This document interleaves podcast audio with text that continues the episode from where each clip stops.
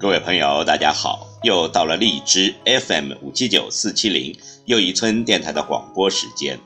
今晚要为您诵读的是网络故事《博士上厕所》。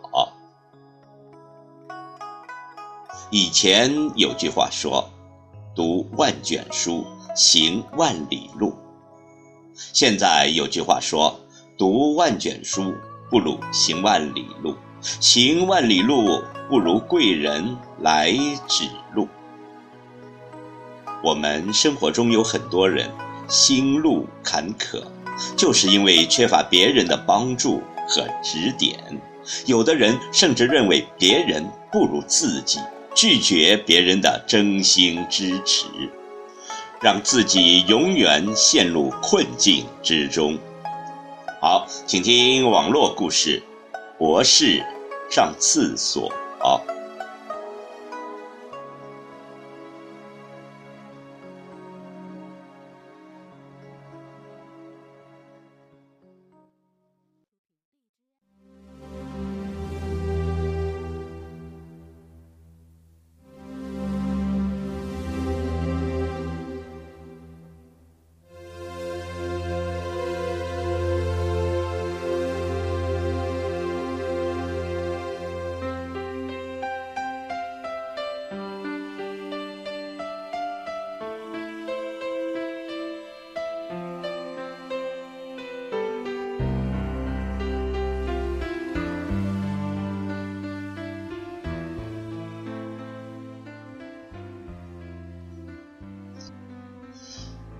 有一个博士，分到一家研究所，成为学历最高的一个人。有一天中午休息的时间，他到单位后面的小池塘去钓鱼，正好正副所长在他的一左一右也在钓鱼，他只是微微的点了点头。这两个本科生有啥好聊的呢？不一会儿，郑所长放下钓鱼竿，伸伸懒腰，蹭蹭蹭从水面上如飞的走到对面上厕所。博士的眼睛睁得都快掉下来了。水上漂？不会吧？这可是一个食堂啊！郑所长上完厕所回来的时候，同样也是蹭蹭蹭的从水上飘回来了。怎么回事？博士生又不好去问，自己是博士生呢。过了一阵，副所长也站了起来，走几步，蹭蹭蹭的飘过水面去上厕所了。这下。博士更是差点昏倒。不会吧，到了一个江湖高手集中的地方。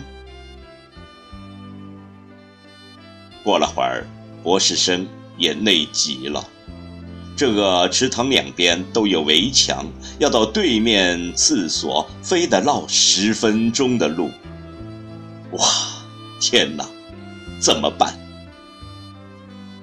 博士生也不愿意去问两位所长，憋了一会儿，他再也憋不住了，起身就往水里走。我就不信本科生能过的水面，我博士生不能过。只听“咚”的一声，博士生栽到了水里。两位所长赶紧将他拉了出来，问他。为什么要下水呢？他问：“为什么你们可以走过去，而我走不过呢？”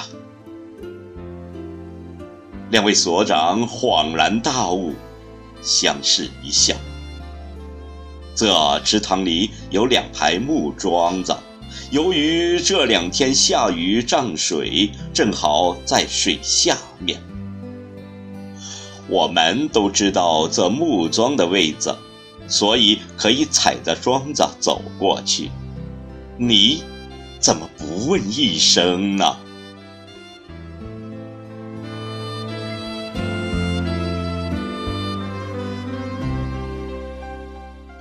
这个故事告诉我们学历只能代表过去只有学习力才能代表将来。